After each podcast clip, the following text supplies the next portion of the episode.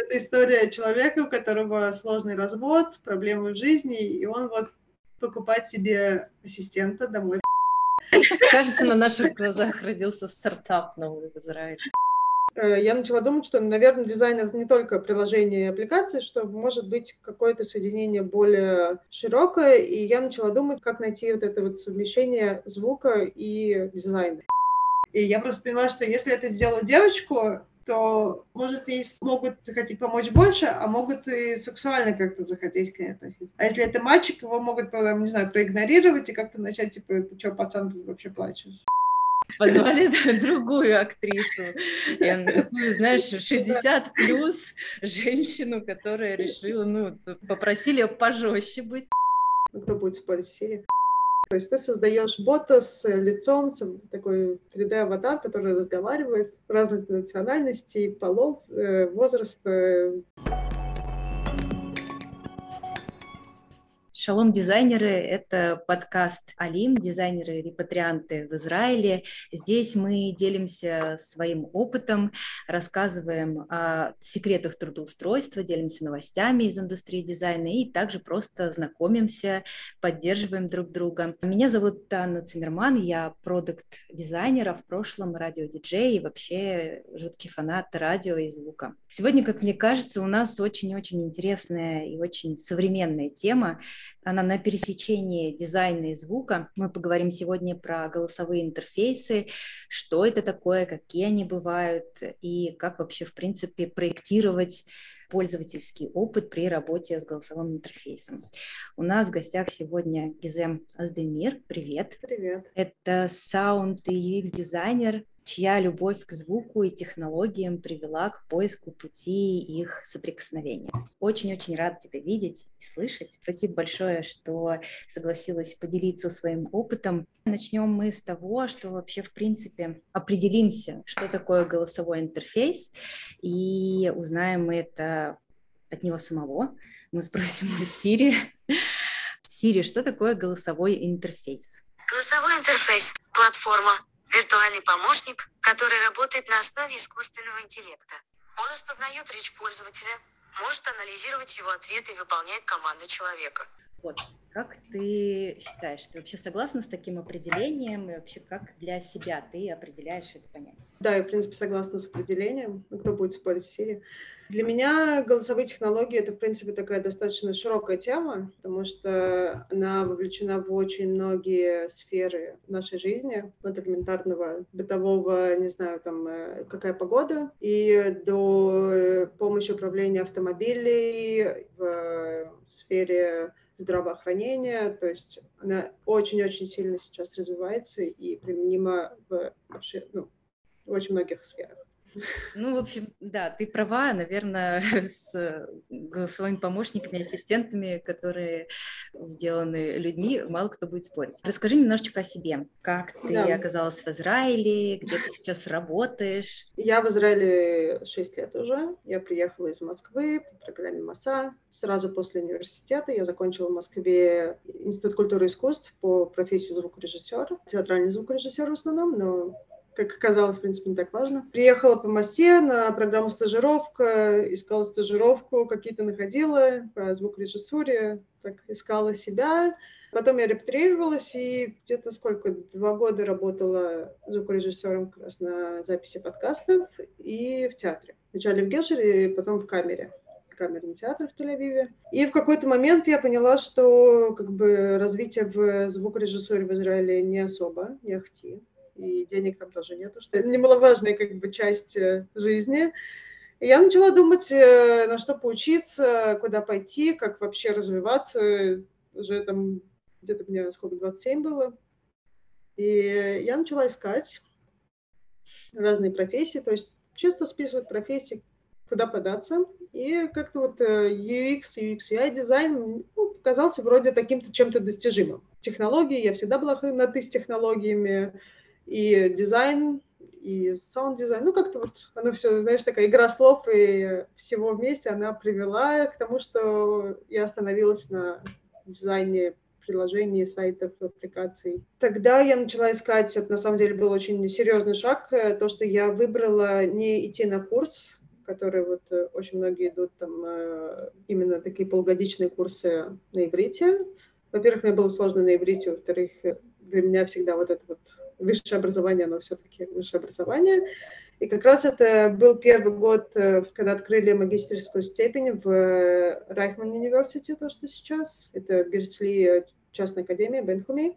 Специальность интеракция человек-технологии. HCI, она широко уже достаточно известна в Штатах, в Европе потихонечку. В Израиле вот она только началась, то есть я была первый год. Сейчас она уже есть, по-моему, в Тель-Авивском университете, насколько я знаю. То есть потихонечку она так расширяется.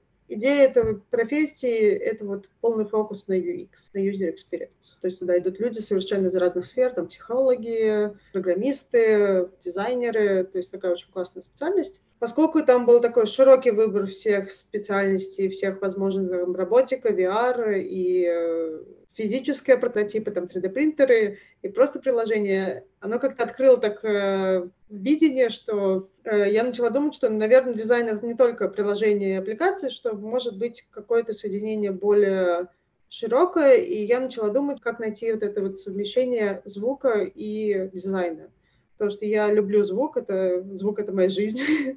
я в музыке с четырех лет, то есть я не могу от этого просто так взять и уйти. И я начала просто на самом деле на LinkedIn, Google, искать, искать, искать. Кто-то мне там тут, слово закинул, что conversational design и voice technology, еще что-то. Я начала искать, э, я нашла своего ментора первого, но не единственного, но очень классный чувак. Он, он живет в Израиле, но сам он из Штатов, который со мной согласился вот так вот по зуму пообщаться, просто рассказать вообще, что это такое. Оказалось, что я записывала для него одну женщину, которую я работала вместе. То есть такой коннект произошел, что на самом деле очень хорошо подтверждает, что э, контакты в Израиле — это одно из главных вообще, что может быть. Он мне как-то так, э, я ему понравилась, не знаю, он такой, хочешь ко мне на стажировку? Окей. Так пришла с улицы, оказалась на стажировке в маленьком стартапе, который называется Coco Hub. Они создают, э, у них очень прикольный продукт, не скажу, что очень классные люди там, но потому что этот э, момент я сам ушел оттуда не, не через долгое время из-за конфликта. Но очень прикольно то, что они создают, у них есть платформы визуального кода, то есть тебе не надо знать код, чтобы создавать э, бота. И также они совмещают это с аватаром. То есть ты создаешь бота с лицом, с такой 3D-аватар, который разговаривает разных национальностей, полов, э, возраста. Вот там я была полгода, и как-то вот я влюбилась в это создание чат-ботов и голосовых ассистентов и начала просто вот так вот везде опускать свои корни. Я до сих пор ищу себя в этой специальности. Были предложения, но это было очень странно, в общем, ну, не сошлось, звезды не сошлись на небе. Я на самом деле даже вот так вот просто соприкасаясь, общаясь с людьми, бывая на ивентах на разных, э, читая, вот, ой, explore делая сама с собой, мне уже от этого очень приятно. И э, я на самом деле знаю очень много людей из этой сферы, потому что сфера достаточно новая, она очень новая, она очень быстро развивается, то есть это вот как UX просто вот так вот взорвался, он также взрывается сейчас с голосовой технологии. И э, я знаю очень много людей, даже не так, как в Израиле, очень много из э, Штатов, из Нидерландов, из Австралии. Мой второй ментор была из Австралии, допустим очень классная женщина. Есть очень много комьюнити групп, которыми я поделюсь. Я считаю, я в этом нашла как бы такой passion, который реально вот совмещение звука и дизайна, потому что голосовые технологии это даже не только про голос, это также и про звуковой дизайн может быть, это про текстовые визуальные ассистенты, то есть очень интересные и очень быстро растущая сфера, которая, я считаю, что просто люди о ней мало знают. Здорово, у тебя такой международный, можно сказать, уже опыт. Но обучение да. уж точно. А где ты сейчас работаешь? Что это за компания и какую роль ты там а, играешь? Я работаю во многих местах. я не могу, я такой человек, который мультидисциплинарный, я не могу остановиться на одной.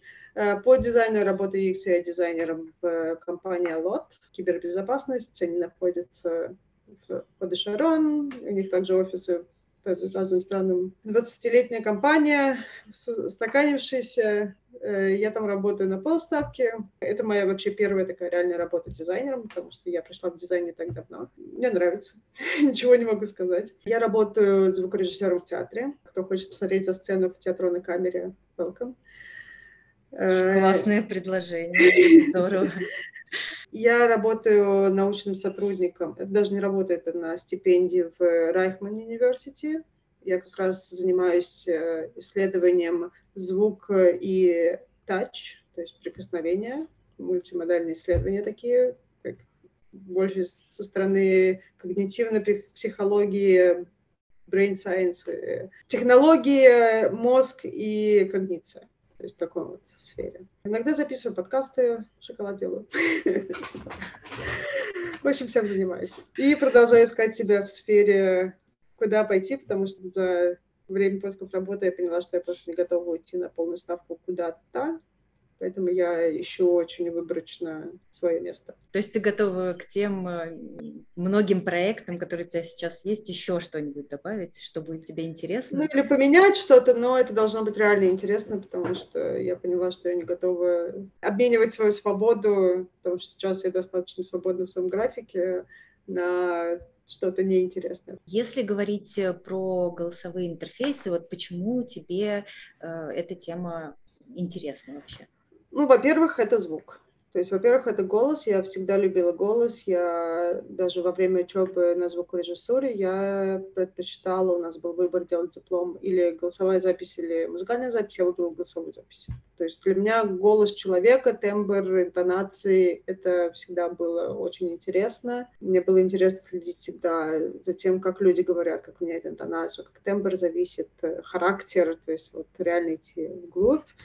И потом, как казалось, я, в принципе, работаю на протяжении трех лет на записи подкаста, то есть это только голос. Театр — это только голос. В музыке я училась в музыкальном колледже, тоже дирижер хоровик, это тоже голос, это голос человека. То есть всю мою жизнь голос преследует меня, и мне очень интересно, поскольку я очень близка с технологиями, я хорошо очень разбираюсь в технологиях и во всяких приложениях, платформах. То есть для меня новые платформы изучить как семечки, поэтому для меня это... Я люблю изучать новые, мне нравится смотреть, а как вот это сделано, а как вот это сделано. И тут реально очень такой широкий спектрум чего можно делать с этим. То есть не только что вот голосовой ассистент, вот как мы представляем Siri или Alexa, это не только голос, это и текст, это и визуальные, это и звуки, это и, не знаю, может быть в приложениях, может быть где угодно просто. Это просто называется голосовой технологией, но реально это те же самые боты, которыми мы заказываем какую-нибудь покупку или пиццу. Вот приложение там привет, а какую ты пиццу хочешь? Такой, это тоже бот, это тоже голосовой ассистент. То есть она реально, когда глубже уходишь в эту тему, такой взрыв мозга, такой понимаю, вау, там столько всего. А если Поэтому... говорить э, о тех профессиях, которые в этой вот сфере есть вообще, какие бы ты выделила? Как в эту сферу можно прийти в качестве кого? Во-первых, э, это реально такая мультидисциплинарная сфера, куда приходят люди отовсюду. Когда так смотришь, э, ну, даже на LinkedIn бэкграунд человека, типа, интересно. То есть очень много лингвистов, потому что это язык, это разные языки, диалекты, фонетика, очень много с этой работой. Это все возможные UX-райтеры, копирайтеры, все вот в этой сфере. Психологи, когнитивная психология, психологи, потому что вообще о чем голосовой experience, это о том, как создать реалистичный диалог.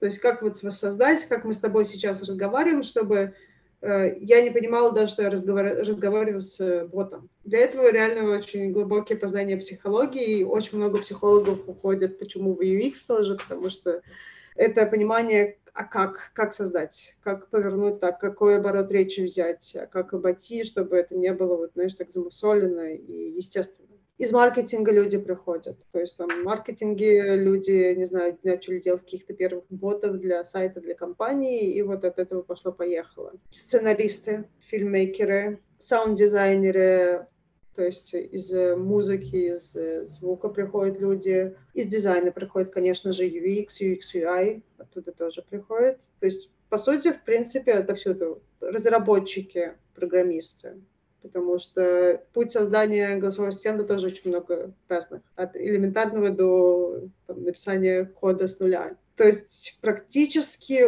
отовсюду, в принципе, реально, из многих профессий. Слушай, ну да, наверное, они такие пограничные, эти профессии, потому что там, если да. из маркетинга приходят, то они, наверное, там часть психологии, социологии какой-то, ну, понятно, да. что изучали. А вот какие-то специфические навыки вообще вот для входа в эту сферу, они не, Э, необходимы? Специфически, во-первых, есть курсы. Очень много курсов, которые обучают вот этим специфическим навыкам, потому что здесь нужно именно понимание, вот, наверное, больше когнитивная психология, понимание, как люди общаются, как интонация влияет на человека, как обороты речи, как э, создать разговор, чтобы он вовлек человека, как сделать так, чтобы человек не обиделся, но, допустим, э, бот не может, если я хамлю боту, тут очень была просто обсуждали тему, если я хамлю бота, как он должен реагировать? Он, должен, он не может мне нахамить, потому что я пользователь, но он не может это приспустить, потому что это тоже ненормально, ну,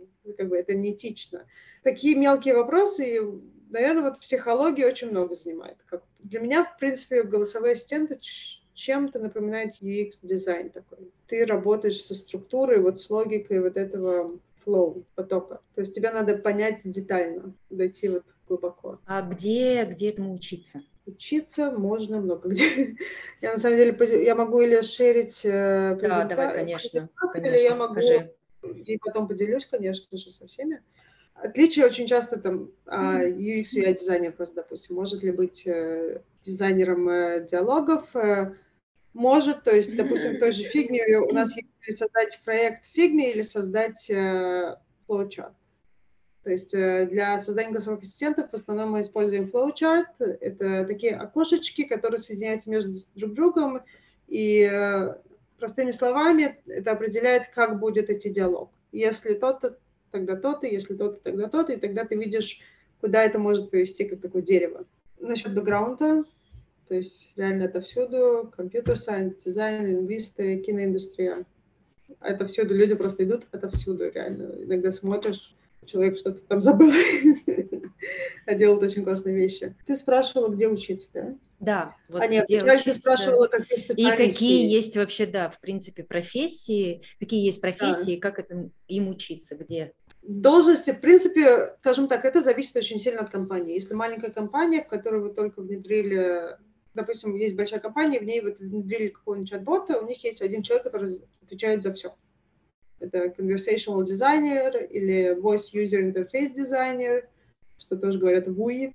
То есть он э, создает, разрабатывает, тренирует его, смотрит, как он работает, э, улучшает.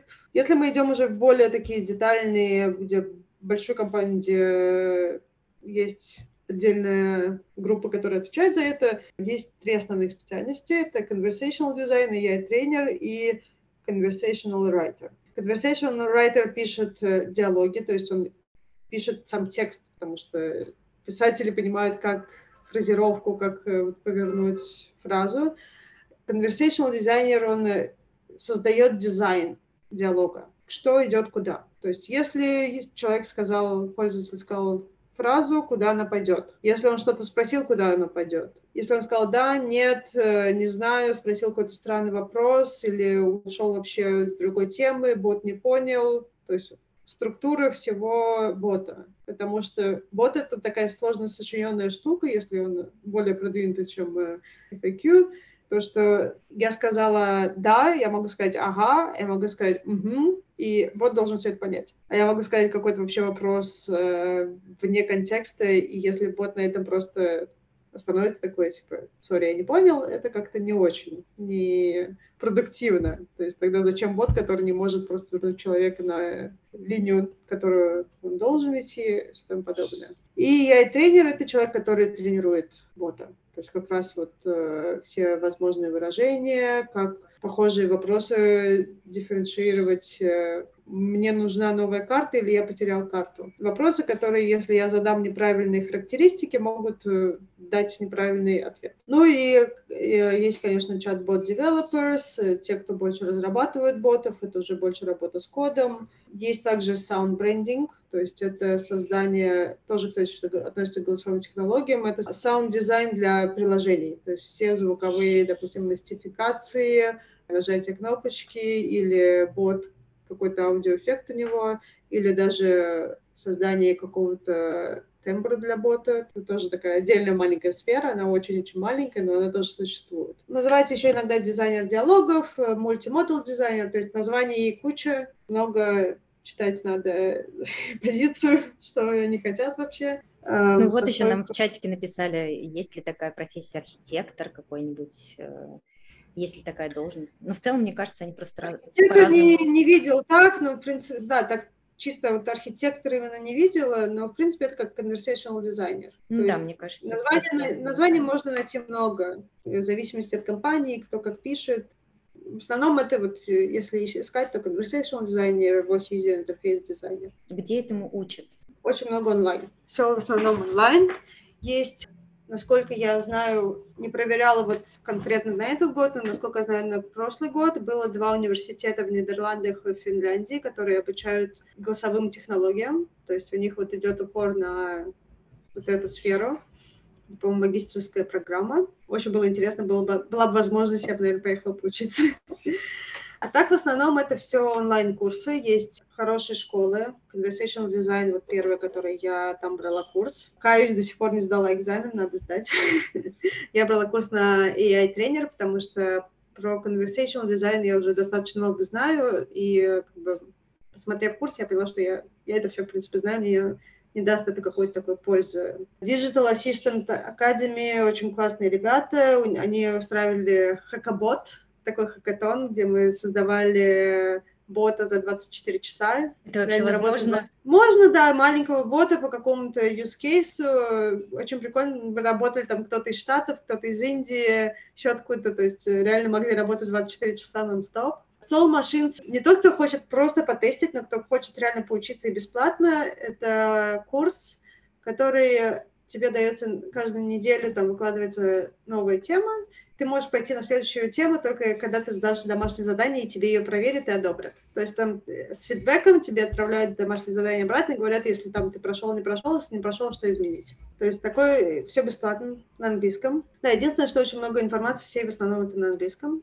потому что, в принципе, в основном все чат-боты идут на английском. My UX Academy, там есть какие-то вот такие маленькие курсы. Voxable — это вообще компания, у которых тоже какой-то курс есть. Voice Technology Global тоже большой курс. Это вот, наверное, Voice Technology Global Digital Assistant и Conversation Design Institute. Это три основных, которые я вижу, сертификаты выдают. Они котирующиеся сертификаты в этой сфере. По ним реально можно после этого найти работу. Это доказывает, что у тебя есть знания. Я знаю людей, которые учатся и там, и там, и там уже находятся в сфере, но добавляют свои знания, потому что все время какие-то новые тенденции, новые какие-то фишечки, очень много видео, очень много подкастов, блогов, чисто даже на LinkedIn, потому что, мне кажется, у меня половина моих контактов на LinkedIn это как раз такие conversational дизайнеры, которые из голосовых ассистентов, поэтому у меня постоянно в ленте идут какие-то новости, там, это создали, это открыли, еще что-то новые, какие-то платформы, новые какие-то боты.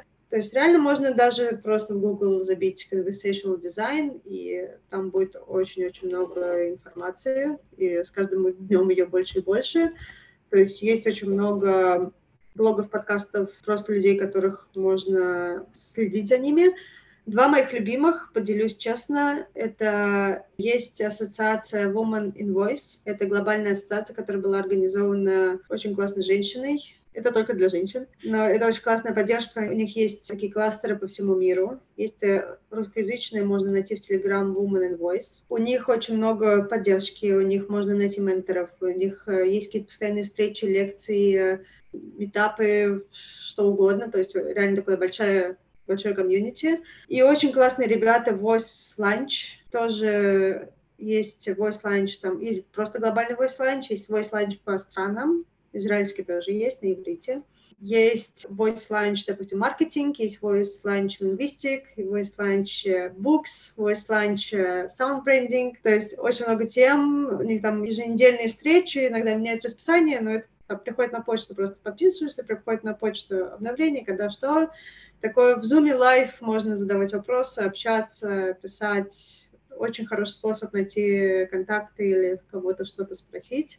И, в принципе, вот э, очень рекомендую, во-первых, первый сайт Воси, это на иврите, это женщина Галит, она, кстати, преподает в моем универе, она ведет блог про именно голосовые технологии, все на иврите, но Google Translate никто не отменял, э, то есть она делится там какими-то новинками, посты постоянные, Второй это Books World, это большой подкаст. Э, не помню, как зовут э, мужчина, который это ведет, но он постоянно у него подкасты, коротенькие, прикольные, очень такой позитивный мужчина, э, который очень много рассказывает про технологии. Это все на английском. Фоби на voice branding как раз, это кому именно интересно voice branding. Она пришла тоже из э, звукорежиссуры, она, по-моему, находится в Нидерландах, если я не ошибаюсь. То есть со всеми этими людьми я общалась. Я им просто писала, говорила, слушай, можно с тобой пообщаться, задать вопросы. Очень открыто, очень классные. Ну и, в общем, там много разных интересных людей, которые можно от них поискать их контакты по ссылочкам. Кто-то в Израиле, кто-то в других странах. Но вообще, на самом деле, очень открытая сфера, что мне нравится. Реально все помогают друг другу и все всегда поддерживают. Мне кажется, зайдя на, по одной ссылке, можно найти 25 от них. Э, ну да, мне кажется, если немножко покопать. Но вообще классно. Эти все ссылки мы обязательно публикуем. Еще хотела с тобой немножко поговорить о самой индустрии. Вот как ты считаешь, почему голосовые интерфейсы, в принципе, сейчас вот стали популярными и становятся все более и более популярными? Как часто очень многие говорят, задавали вопрос, что это как голосовой ассистент, помощь э, слепым людям или людям с... Э, с каким-то э? Да, да, конечно, для них, но это не только, то есть элементарно вождение машины. В Израиле General Motors, у них очень большой отдел в Израиле и в Штатах, который занимается созданием приложений голосовых ассистентов для автономных машин. Это Э, очень большая сфера в э, customer support. Потому что я думаю, что customer support даже может исчезнуть э, человеческий, потому что, как показывает статистика, боты, ну, они не прекрасно с этим справляются, но с каждым днем как бы идет все к тому, что они справляются лучше и лучше и реально заменяют э, живого человека. То есть создаются более продвинутые боты, которые могут ответить на больше вопросов и цель таких ботов как раз, чтобы как можно меньше переносить на реального человека, на звонок с реальным э, сотрудником. Это сфера здравоохранения. Очень в COVID э, видела много новых приложений, которые там психологи, боты, которые пытаются понять твое состояние, пытаются помочь себе. То есть там как переписка с психологом, но это с ботом, или бот по твоему настроению пытается понять и дать тебе какую-то медитацию, еще что-то. Очень широко используется в здравоохранении, в поддержке пожилых людей, потому что есть в Израиле компания Intuition Robotics, которые создают как раз роботы, которые помогают пожилым людям. У них как раз тоже вот есть большое отделение голосового экспириенса, то есть э, тоже большая очень сфера. Элементарный e-commerce, онлайн-магазины, телеграммы, инстаграмы, контакты, фейсбуке, э, заказ пиццы, заказ одежды. Это все вот такие наиболее используемые, потому что это легко, это быстро создать, это дешево. Объясню почему. Где еще используются автомобили дома, смарт TV, Alexa, Google, Siri, все что угодно для, от, не знаю, там, включи мне музыку или какая погода, то есть э, очень много такого, такого использования идет. То есть, в принципе, везде. Куда ну да, я вот э, тоже думала перед э, нашей с тобой встречей, вот почему они так стали популярны, голосовые интерфейсы, да, ну что, тяжело нам нажать там кнопку, как-то управлять своим телефоном самим. Это, наверное, действительно в скорости, ну, мне как кажется. Это быстрее, да, это быстрее, руки свободные, не надо там наушник вставил, ты сказал там э, Окей, Google, э, построй мне маршрут туда-то. Я не беру свой телефон, мне не надо ничего трогать, это быстро, он меня понимает, он делает. Ну, ты уже говорила про один израильский проект. Вообще, в принципе, популярны ли вот эти голосовые интерфейсы, голосовые ассистенты в Израиле? Может быть, еще какие-то проекты, ты знаешь, куда, на, на какие можно обратить внимание? На самом деле в Израиле не так много компаний, которые занимаются голосовыми ассистентами. Достаточно много компаний, которые отделение голосовых ассистентов находится, допустим, в Штатах, здесь другая какая-то ну, часть э, компании.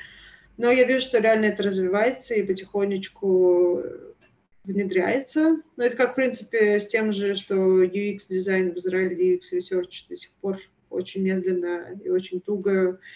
Мы видим, что ищут UX Research, а реально ищут UI-дизайнеры, поэтому это тоже такая вот есть э, тенденция, но есть э, компании, которые первые, они именно разрабатывают как э, solution для компаний, для других компаний.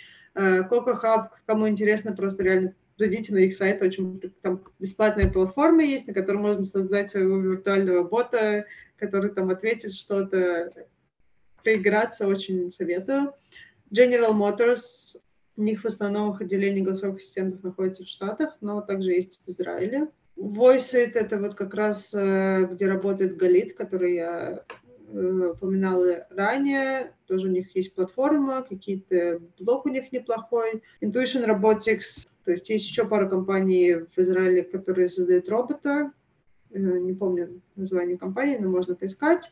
Live Person — это израильская компания, они больше в Штатах, но также есть и позиции редко, но вижу в Израиле. Очень много удаленной работы, то есть это реально сфера, в которой можно не так сложно найти удаленную работу, сфера, в которой очень открыта для работы из-за границы, то есть они не так, что вот нам важно, чтобы вы были из нашей страны. Что да, насчет удаленной работы Англия и Штаты нужен английский язык, конечно же почему-то очень много в Нидерландах. Не знаю почему, мне самой до сих пор интересно, очень много вижу позиций в Нидерландах. Но учить их язык, это, наверное, довольно сложно. Отдельная история. да. Поэтому я считаю, как бы самое время входить в эту сферу. То есть она в таком... Два года назад она была, наверное, треть от нее было. Сейчас очень много, очень прям взрыв такой, знаешь, как растет. Ну да, это скорее уже не зарождающийся тренд, а такой уже прям да, это большой рынок. Тренд. А как вообще разрабатывают вот голосовые интерфейсы? Что это за а, такой процесс? Давайте начнем с того, вообще виды голосовых ассистентов. Их много. То есть, как я говорила, голосовой ассистент — это не только Alexa или Siri, которые управляют за голосом. И, кстати, это наименьшая их часть, наверное. Больше, что подразумевается под голосовым ассистентом, это меню кнопочное такое приложение, где у нас есть маленький выбор опций, что мы можем использовать. То есть там, допустим, я хочу заказать пиццу. Там, какую пиццу? Маленькая, средняя, большая. И ты выбираешь из одного из этого.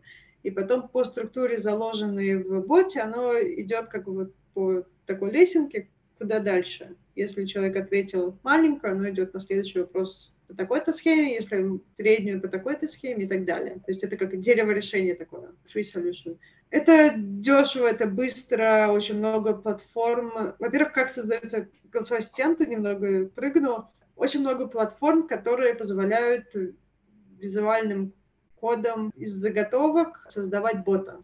То есть там приветствие, положительный ответ, отрицательный ответ, какой-то там прощание перейти на часто задаваемые вопросы или сохранить какую-то информацию. То есть э, это не значит, что надо знать код. Хорошо понимать код, но не надо знать код. Сейчас все вздохнули с облегчением. Да, очень много платформ, которые, которых просто ты передвигаешь такие контейнеры, коннектишь их друг с другом и задаешь вот это chart flow, то есть задаешь путь, куда оно пойдет. То есть вот эти меню кнопочные боты, они очень дешевые, их легко, они, они обычно небольшие, потому что у них есть какая-то определенная задача, которую они должны решить. Если с примером пиццы, они должны понять, какой у нас выбор пиццы, там, с сыром, с мясом, с этим, с этим. Во-первых, это снижает работу для сотрудников, потому что они не должны сидеть на телефоне и принимать заказ. Ты один раз сделал, у тебя готово, все. Дальше следующий на основе правил. Вот на основе правил и языковые, они, в принципе, чем-то похожи, но они уже сложнее. То есть там человек может спрашивать. Спрашивать в плане в открытой форме. Могу написать там «Hi, bot, до скольки вы сегодня работаете?» Или «Какое у вас расписание?» То есть я могу задать открытый вопрос, печатая, вводя вот в окошко текст. И здесь уже идет более сложная структура, потому что я могу использовать разные слова, я могу использовать разные словосочетания, выражения, я могу делать ошибки в напечатании. Больше вариантов я могу спросить что угодно. Там, а ты кто? Как тебя зовут? На самом деле, очень тоже важная часть создания ботов э, добавить вот эту часть о боте, потому что люди любят спрашивать, типа, а ты кто вообще? Откуда ты? потому что это же это персона. Это дольше создавать, дороже создавать, потому что здесь уже нужна работа я и тренеры, то есть э, тренировать его и сделать его более умным. В лингвистическом, где используется Natural Language Processing, он слушает человека. То есть в предыдущем он ищет э, похожие фразы, а тут он слушает и пытается понять уже после других фраз. Там очень маленькая разница между ними, но она больше вот такой технологической, как бы, бэк э, разница. То есть, в принципе, не так столь важно при создании, но оно более сложное, но дает больше возможностей. То есть я больше люблю работать вот с такими, чем кнопочные. Кнопочные, в принципе, скучно. Но очень часто они используются вместе, когда у тебя есть вариант спросить, и у тебя есть вариант выбрать из меню. Есть те, которые уже более комплексные на машин learning основанные AI, то есть это там, где бот уже запоминает, допустим, если бы общаюсь и спрашиваю, Добрый день, как тебя зовут? Ты говоришь мне Анна. Я уже в следующий раз, когда ты ко мне обращаешься, я помню, добрый вечер, Анна. То есть я запоминаю твой адрес, я запоминаю какие-то твои детали, я запоминаю, что ты обычно спрашиваешь. Уже умный бот, который может учиться, может улучшать э, опыт э, следующего. Уже немножечко страшно, уже попахивает Skynet. Да, на самом деле. Да, но оно так. Вот это уже используется широко для онлайн-заказов, допустим. Если я заказываю пиццу ту же самую постоянно, и уже бот помнит, что я заказывала до этого. Он помнит мой адрес, он помнит, э, что я люблю, как я люблю. Еще мне было, допустим, интересно, почему используется машин learning и не deep learning. Все-таки, типа, голосовой ассистент, он же должен сам там разговаривать свободно. Есть такие ассистенты, которые там э, используются deep learning, то есть они могут сами уже основываясь на их э, обучении, которое они сами себе делают, э, то есть они сами себя обучают. Они могут отвечать, но ты не знаешь, что он ответит. Для бизнеса и для, для прибыли, для своей используют машин learning based, потому что ты можешь предсказать, что бот ответит. Ты ему сказал так-то, так-то и так-то, ты назначил свои условия, он по ним работает. Поэтому deep learning особо не используется в ботах, которыми мы пользуемся повседневно. Ну и, конечно, голосовые ассистенты. Это немного другой метод их создания. Он визуально он похож, но при создании надо опираться на немного другие методы, потому что здесь уже нету визуального, нету текста. Так, допустим, как в приложении в кнопочном или с меню ты можешь даже картинку какую-то. Там, футболка, допустим, ты хочешь такой цвет, такой цвет или такой. То есть здесь уже только голос, э, надо Плюс то, что, да, это не надо использовать руки, ты можешь говорить все, что угодно, это быстрее, потому что тебе не надо даже телефон открывать. Проблема, допустим, шум, говорит несколько людей одновременно. Вот должен понять, а с кем он конкретно разговаривает. Акценты, диалекты, языки, то есть произношение имен, произношение каких-то слов. То есть очень много с этим проблем, конечно. Поэтому куда, откуда приходят лингвисты? Туда приходят для этого есть лингвисты, которые работают. Э, есть в Нидерландах очень классная женщина, она лингвист, она дизайнер голосовых ассистентов, и она вот прям именно делает упор на лингвистической части, и очень интересно послушать. То есть, если кому интересна вот эта часть, очень советую присоединиться Voice Lunch Linguistics, обсуждает интересные темы. И, в принципе, эти боты иногда бывают голосовой и текстовый вместе, то есть можно и голосом спросить, можно напечатать. Постоянно технологии развиваются, все больше возможностей, больше открывается скоро, наверное, я тоже, тоже на самом деле страшно, что бот станет умным и сможет решать за нас. Но, с другой стороны, это достаточно интересно. Ну, в принципе, процесс создания ассистента, он похож чем-то на процесс создания приложения, допустим, дизайна, потому что ты выделяешь use case, ты выделяешь э, конкретную задачу, которую бот должен решить, основываясь на нуждах бизнеса или на нуждах, не знаю, на нуждах, не знаю, здравоохранения, допустим. И в зависимости от этого ты уже, это первый шаг. То есть ты отступаешься, мне надо, чтобы бот мог отвечать на популярные вопросы. То есть вот это вот use case, который не начинают. Не начинают сразу, типа, я хочу бот, чтобы он делал все. Так невозможно, потому что, по сути, ты создаешь разные сегменты, которые впоследствии можешь соединять между друг другом. То есть у меня есть сегмент, где бот может ответить на популярный вопрос. У меня есть сегмент, где бот может ответить или там забронировать прием у врача, к примеру. У меня есть сегмент, который бот может рассказать о каждом враче. И потом я их между собой соединяю. То есть это не идет работа над всем сразу, это идет такая сегментарная работа. Но что первое делают здесь, после понимания use case, в обычном дизайне мы ищем персону пользователя, а здесь мы начинаем искать персону бота. Это очень одна из моих любимых частей, потому что здесь можно просто разгуляться. Идеально вообще написать просто биографию бота, биографию персоны, откуда он, кто он, э, там, его хобби, родители, чем занимался, где учился, потому что это дает возможность создать э, персонажа, то есть полностью персонажа, который будет всегда с одним тоном разговаривать, то есть у него будут какие-то характерные выражения, какие-то характерные слова, интонация, тембр его допустим, в каком-то люкс-гостинице это не будет какой-нибудь э, гай, не знаю, сноубордист. Это будет какой-то голос джентльмена, не знаю, представляется, знаешь, в таком галстуке с бабочкой какой-то 45 лет, допустим. Это реально, потому что бот — это э, лицо компании. Бот — это лицо компании, потому что если ты заходишь на сайт, и ты начинаешь э, печатать с ботом, ты видишь его тон, как он с тобой разговаривает, он сказал тебе «добрый день» или он сказал тебе «хай» уже задает тон. Потом идет уже, приходится работа к э, созданию диалогов, то есть какие-то рабочие фразы, там, приветствие, прощание. Если э, бот не понял, что ему сказали, такие какие-то рабочие фразы, какие-то основные его выражения или, может, какие-то высказывания, которые он часто использует, обороты. И дальше идет работа над э, happy flow. Happy который диалог э, вот от э, пункта А «Привет» до решения конкретной задачи. Заказ пиццы, значит, от э, того, как человек написал «я хочу заказать пиццу» и до его заказа. А вот все как, вот это... как вот этот вот на, на этом флоу или там заранее, как этот бот обучают, как вообще обучают голосовой интерфейс? Потому что я знаю, например, Маруся есть такой голосовой интерфейс в России, и в какой-то момент она, ну вот на старте, ну она часто хамила людям почему-то, что-то как-то, вот, не знаю, пошло, что-то пошло не так, и она была жуткой хамкой.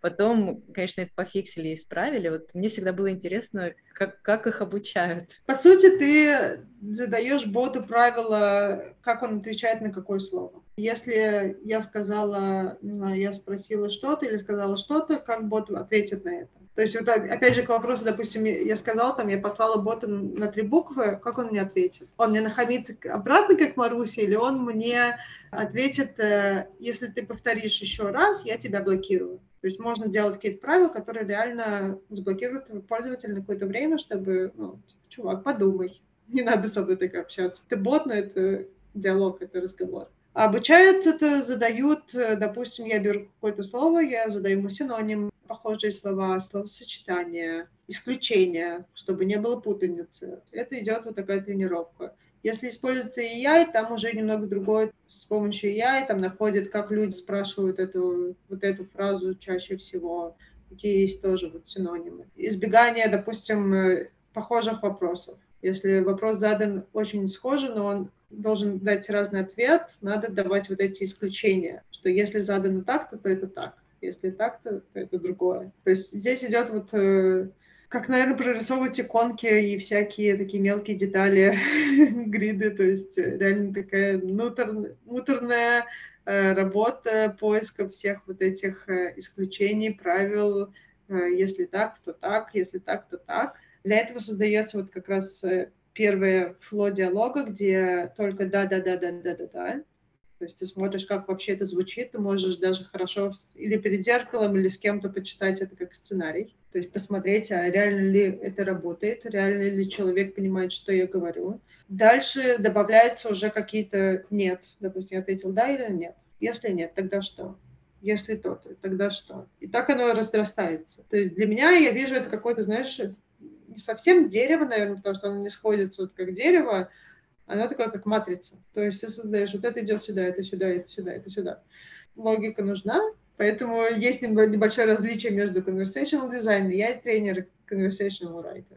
Для этого разделяется специализация, потому что человек, который очень хорошо пишет, не всегда может э, создать хорошую структуру и обратно. Конечно же, тестируется потом, улучшается, анализируется, тестируется, обучается, то есть ну, здесь может быть сколько угодно итераций, мне да, кажется. Да. А вот интересно еще, почему все голосовые интерфейсы, ну, большая часть, может, я не знаю все голосовые интерфейсы, большая часть это все-таки женские голоса, там, Siri, Alexa, э, ну, а у Siri есть, да, выбор Алекса, Алиса, Маруся, вот это тоже русскоязычный. Почему именно женские голоса? Наверное, людям проще делать выбор. Ну, типа вот... Потому что менее авторитарно, да. Потому что я читала, я не знаю, вымышленная эта история или нет, но там на заре зарождения авиации в 50-х в Америке, вот они тоже там поняли, что сигналы, которые там при каких-то авариях в Боингах, в самолетах, ну, не просто нужно там всякими лампочками показывать, а стоит, наверное, их голосом озвучивать, там, внимание, тревога, пожары, все такое.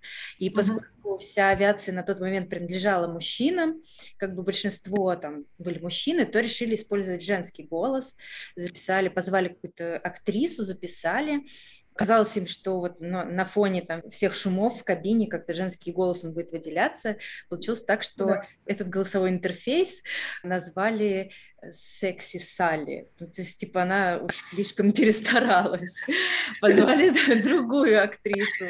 И она такую, знаешь, 60 плюс женщину, которая решила, ну, попросили ее пожестче быть. Ее прозвали пилоты «Стервозная Бетти». И, типа, потом, потом все сдались и записали мужчину. По-моему, он до сих пор там где-то используется. Ну, в общем, но его тоже как-то прозвали, типа, лающий Боб или что-то, что-то. Ну, то есть никто, никто не удовлетворил. Да. Поэтому очень важно создавать персону для бота, потому что каждый, каждый, каждый кейс требует своего голоса, своего пола. Я, допустим, создавала вот на своей стажировке аудиоигру, ну, такой типа, лабиринт. Я выбирала голос на Амазоне. Я выбрала такой тинейджер, подросток, нейтральный голос, чтобы вообще не упоминать пола. Потому что у меня там задача, там ребенок потерялся, он ищет э, путь выхода. И я просто поняла, что если это сделать девочку, могут захотеть помочь больше, а могут и сексуально как-то захотеть к ней относиться. А если это мальчик, его могут, не знаю, проигнорировать и как-то начать, типа, ты что, пацан, ты вообще плачешь? То есть я задала вообще все в третьем лице. Я не употребляла он-она, чисто чтобы избежать вот этого гендерного отношения. Поэтому очень важно продумать этот вопрос, когда выбираешь пол для бота. А какие, на твой взгляд, вот сейчас, в принципе, есть тренды в этой индустрии, в индустрии голосовых интерфейсов? В какую сторону пойдет развитие? Очень много. Я думаю, что, во-первых, это больше и больше будет внедряться практически во всех бизнесах. Конечно же, во-первых, это customer support. Это просто огромная, огромная, огромная сфера, которая очень применяется и внедряется, потому что реально статистика показывает, что это работает. И, к сожалению, я думаю, будут сокращения из-за этого, потому что их цель сократить количество сотрудников и автоматизировать э, работу. Даже сейчас, звоня куда-то, у нас автоответчик, который ты нажимаешь кнопочку, он тебя переводит. Очень часто там нет даже возможности перейти на живого человека. Да, иногда. Ну, или она где-то там в конце, в конце, в конце, в конце, да. Поэтому это да бесит, но оно есть машины, э, смарт home дома, то есть смарт-телевизоры, по статистике, там, э, что очень много людей будут иметь э, голосового ассистента физического дома и использовать его. Я не очень любила, кстати, голосом управлять, но сейчас я больше и больше замечаю за собой, что, во-первых, я пишу сообщения голосом, текст именно speech-to-text, задаю какие-то вопросы, но Google Ассистент э, до сих пор немного туповат, честно говоря. Но это тоже есть свое, на самом деле, оправдание, потому что это не поддержание диалога, он как вопрос-ответ. То есть ты его задал вопрос, он тебе ответил, и или он сразу отключился, или, или он тебе задал что-то еще, нет, нет, все, он отключился. Он не поддерживает разговор, он выполняет какие-то функции. В сфере здравоохранения для mental support тоже, потому что сейчас очень много нас, кто требует, нуждается в психологической помощи. Это на самом деле очень хороший способ э, не то, что я сразу к психологу бегу, а такой, как бы, понять свое состояние, как-то это проработать, э, без нужды обращаться к кому-то. E-commerce, то есть сейчас э, мы все видим, что сейчас и Telegram полон ботов, и Instagram полон ботов, и Facebook, потому что это доступно всем. Я считаю, что каждый может зайти на какую-то платформу, создать себе даже бесплатного бота за, не знаю, там, пару часов и подключить к какой-то платформе, потому что очень много стартапов, которые создают свои платформы с какими-то своими ништяками. То есть там есть два, два направления вот этих стартапов. Основываясь на своей платформе, они сами разрабатывают клиентам э, голосовые решения, а второе, они создают платформу для всех.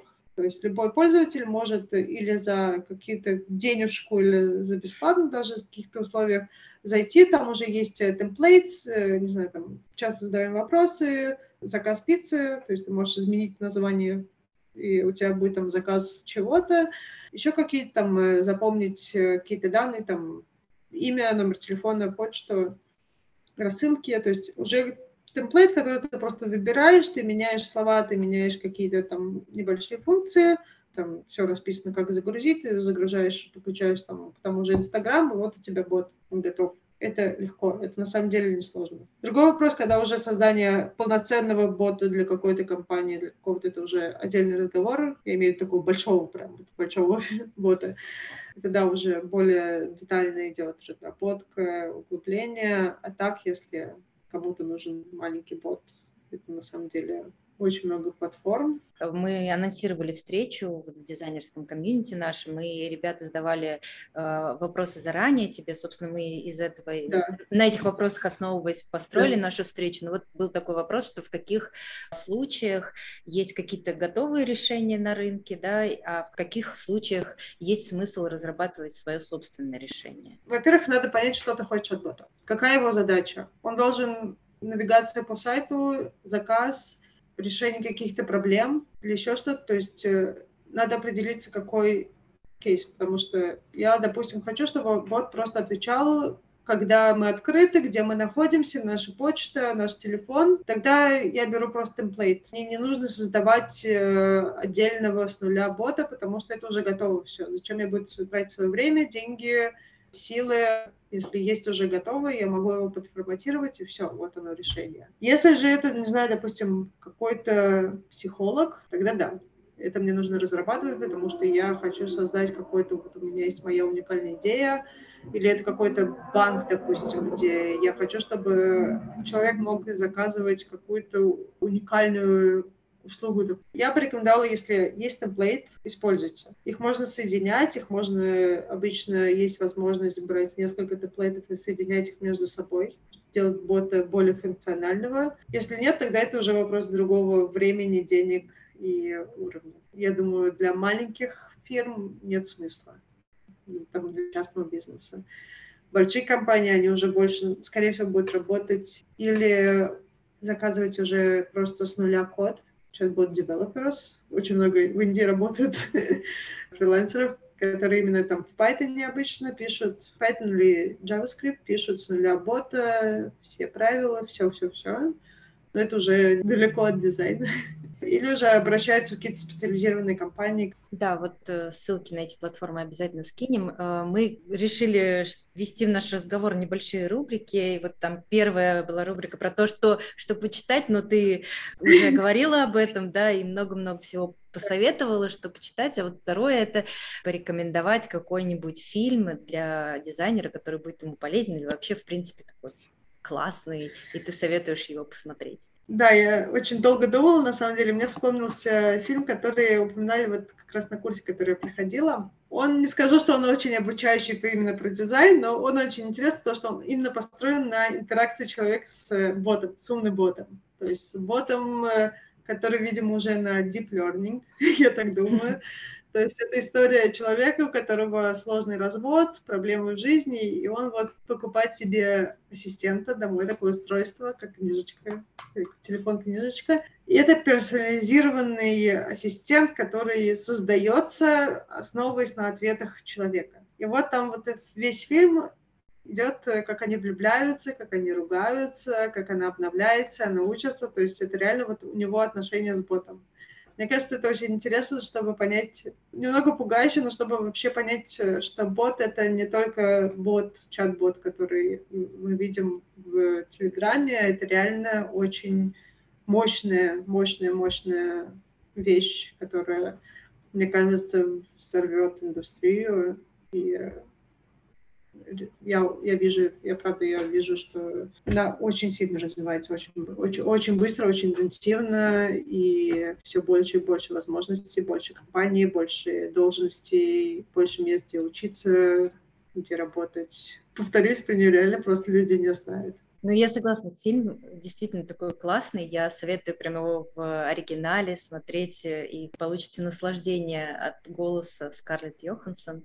Она там прекрасна просто. То, сейчас я посмотрю в чатике, нет ли у нас вопросов. Какие есть особенности у голосовых помощников для слабовидящих людей, когда они используют такой помощник для работы с интерфейсами? Я честно скажу, что я не большой специалист в голосовых помощниках для слабовидящих, но в принципе, по сути, это похожий, э, похожий функционал, потому что э, я могу сказать, что особенность голосового помощника для слабовидящих это то, что он говорит и повторяет все, что, допустим, на телефоне. Ну да, voiceover, например, на айфоне. Да, мне есть... кажется, вот э, не знаю, я вот тему accessibility изучала, и я могу сказать, что не надо создавать, э, мне кажется, как вот голосовые помощники для там, слабовидящих людей или там, сказать, с людей с особенностями. Мне кажется, главный здесь посыл должен ну, быть в том, что голосовой помощник, он должен помогать всем, вне зависимости от того, э, там, да. какие есть ограничивающие возможности. Для, для слабовидящих там очень-очень, я просто тоже писала на эту тему работу небольшую во время своей учебы, поскольку у меня мой дед был слепой, и для меня это такая значимая тема. Там очень много технологий, которые... Я до сих пор не понимаю, почему они недоступны всем, но очень много исследований идет, очень много технологий развивается в помощь слепым, и то, что мы говорим сейчас о индустрии голосовых технологий, это больше помощи в каких-то действиях, в решении каких-то задач.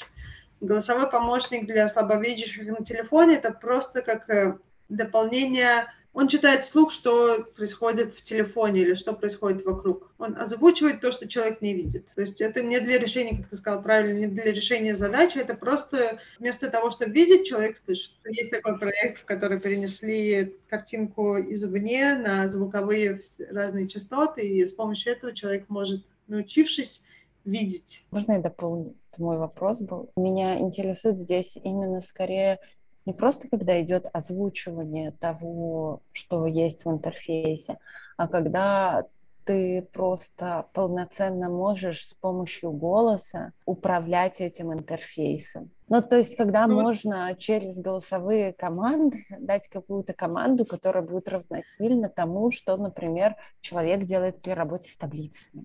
Есть, есть ли ну, вообще, есть ли вообще такое? И какие особенности, короче, есть? Я думаю, я думаю, потихонечку оно создается. Я даже видела какое-то есть э, приспособление для дизайнеров слепых. То есть оно физическая такая машина, которая там э, основываясь на каком-то прикосновении, человек может даже рисовать что-то в приложениях. По сути, как бы есть управление компьютером голосом, это сложная вещь, потому что каждое приложение у него тысяча, там, не знаю, взять Excel, у него тысяча функций, и это не так просто создать э, голосовое управление для всех этих функций. Точно, что это будет основано, скорее всего, на AI, и это будет голосовой ассистент, то есть это вот как Алекса, который выполняет какие-то твои действия. Поэтому я говорю, что голосовые технологии, она очень обширна. То есть есть текстовые, есть голосовые. Есть те, что мы печатаем, есть то, что мы разговариваем, это все голосовые ассистенты. То есть здесь, да, я читал какие-то исследования, не помню уже конкретно, но да, делают, работают над тем, чтобы можно было именно голосом просто управлять компьютером, но это не так просто. Я за создание каких-то физических э, девайсов, каких-то приспособлений для слепых, которые будут и физически, и голосовым э, помогать людям. Ну, в целом есть и клавиатура Брайля такая вот. И очень много я знаю, что в геймдизайне над этим работают, там специальные консоли есть и все такое. Но в принципе вот так вот voice-over можно попробовать самим включить там на айфоне, например. Единственное, что нас отличает, то, что слабовидящие люди, они на супер быстрых скоростях все слушают и все понимают. То есть для, тех, кто с этим не сталкивался, мне кажется, довольно трудно будет на так быстро Там, да, прослушивать? Я могу сказать, что для слепых людей даже хорошо тактильные вещи идут. То есть там разрабатывали какой-то девайс для дизайна, вот он именно основан на тактильном, потому что люди слабовидящие, они чувствуют руками. У них очень сильно развивается сенсорика, да, сенсорная. Э, и поэтому здесь реально важно именно для чего и конкретно, потому что не все можно только голосом. Иногда нужно и реалистические. Моя дипломная работа, она основана, она немного, она больше для слабослышащих, но очень много идет соприкосновений с, с слабовидящими. Она слабо занимается тем, что как через другие сенсоры восприятия возместить потерянный какой-то сенсор. То есть э, слепые люди ходят по лабиринту с э, такой, это немного странно, но им приклеивают такие виброактуэйторы на язык, и основываясь на этом, ну, они, естественно, проходят какую-то тренировку, и основываясь на вибрации на языке, они могут проходить лабиринт с препятствиями. То есть там, да, э, потому что язык очень чувствительный, именно вот э, сколько точек ты можешь почувствовать, различить. То же самое на пальцах. То же самое через звук, допустим, ты можешь э, передать э, то, что ты видишь. Поэтому здесь э, нельзя только сказать, что все только голосом, но, конечно, управление компьютером, то, что я читала, что да, работают над тем, чтобы можно было, но поскольку очень много функционала и очень много приложений, то есть не только включить компьютер, ты включаешь какой-то, не знаю, сайт, а это Google, а это Chrome, а это Internet Explorer или это Safari, и это все различается, и все находится в разном, и все разные даже фразировки, поэтому я думаю, еще технологии не там. Э, короче, у меня был такой опыт. Моя одна из э, дипломных работ, когда я заканчивала в каком-то там 2000 каком-то году на UX UI дизайнера я делала приложение, которое было основано на моих потребностях. Я была мама ребенка, мы переехали только в Израиль, он начал ходить э, в школу, я начала ходить на работу, мне надо было его будить, чтобы он собирался либо очень рано, когда я выхожу на работу, да, как бы все, кто в Израиле знают израильские пробки, когда ты живешь не в центре страны, в смысле, не в центре Тель-Авива, и не ездишь на самокате, а тебе надо добираться какого-то другого города. Вот, мне надо было, чтобы ребенок вставал и собирался в школу. Я не могла всегда этот процесс контролировать, я выходила иногда раньше, он собирался сам. И, значит, мой проект заключался в том, что я сделала аппликацию, которая типа была как alarm clock, будильник для ребенка, на котором есть какие-то определенные карточки, которые стимулируют его собираться, там, чистить зубы и так далее. То есть раньше у меня висел просто такой большой плакат на двери у ребенка, и он делал там все, там, почистить зубы, положить бутерброд, взять ключи, не забыть это, не забыть то. И точно так же я сделала там в аппликации, и у меня была такая штука, где мне нужно было использовать именно голос то есть чтобы не просто это была музыка какая-то, как на обычном э, этом, а чтобы голосом к ребенку обращались. Ну, то есть, конечно, у меня тогда не было еще понятия голосового ассистента, я подумала, наверное, родители смогут записать это. И чтобы это повторялось, например, да, там я там, сыночка, вставай, просыпайся уже, там, хватит спать, ну, вот, и так далее. И с, там, с песенкой из э, рыжего слоненка, что-то такое милое. Возможно что-то такое создать? Да, ты сейчас говоришь о мультимодальном э, ботик, который э, имеет и э, визуальный интерфейс, и голосовой интерфейс. Ты можешь, допустим, бот слушает ребенка, если ребенок не ответил, не нажал что-то, через какое-то время, допустим, бот слушает 10 секунд, если не поступил ответа, он переходит на какой-то, на следующую ступеньку, то есть там, проиграть вот это аудиосообщение, к примеру. Да, да, да. То есть это можно сделать. Или если он, допустим, если нажал что-то, тогда он пропускает этот ход и идет на следующее. Или он сказал какой-то там, типа, да, мам, я уже просыпаюсь, он тогда пропускает это, идет на следующее аудиосообщение или какую-то картинку. В основном, как бы, популярно строить ботов по принципу if then, если тогда. То есть если mm-hmm. то-то, тогда то-то, если то-то, тогда то-то. В принципе, как в основном весь код такой простейший в Python JavaScript напишем. If something, then something, if something else. Поэтому, да, это можно, и, в принципе, есть платформы Voice Flow. Да, я на Voice Flow делала. Там можно прям вот, допустим, добавить картинку, послушал пользователя, если там прошло 10 секунд, не пришло ответа, то там пропустить туда-то, туда-то, если ответили то-то, то-то, тогда сюда, если то-то, то-то, тогда сюда. Супер, у нас есть аппликация на минус миллион. Кому Кажется, кажется, на наших глазах родился стартап новый в Израиле. Не знаю, может быть, у тебя есть какое-нибудь э, напутствие дизайнерам, которые вот сейчас ищут работу, хотят себя реализовать именно вот в этой индустрии голосовых интерфейсов. Так сегодня здорово про нее рассказала. В этой индустрии, на самом деле, пробуйте, то есть здесь это все надо пробовать, прям открывать какую-нибудь платформу, пробовать делать какого-нибудь чат-бота элементарного. Можно даже добавлять в портфолио, почему нет? Добавляйте все, все комьюнити, слушайте, ходите на все онлайн-ивенты, потому что оттуда реально получается очень много контактов, и я так за год набрала не знаю, много контактов. Реально много контактов. Меня многие знают в этой сфере. При том, что я там не работаю официально, меня знают. Меня даже добавили, у меня есть пару портфолио, у меня есть пару кейсов как раз именно про чат-ботов, и меня попросила есть девочка. Она создала платформу такую, где вот э, портфолио для conversational дизайнеров, то есть для дизайнеров голосовых ассистентов, и добавила мою ссылочку туда, что очень приятно.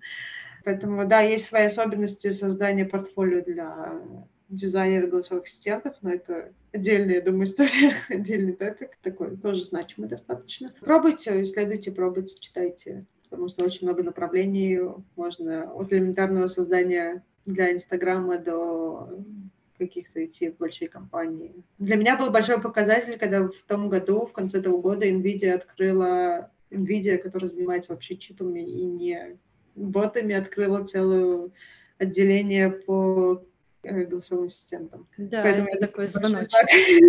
да, это звоночек, и поэтому не упускайте, не, не проходите эту сферу. Она реально очень интересная, очень классная. Спасибо тебе большое, что поделилась э, своим мнением, таким полезным контентом.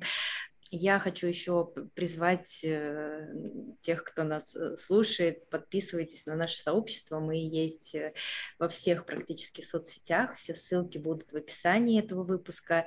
Спасибо всем, кто присоединился сегодня, слушал, задавал вопросы. И до встречи в следующих подкастах Алим, дизайнер, репатрианты в Израиле.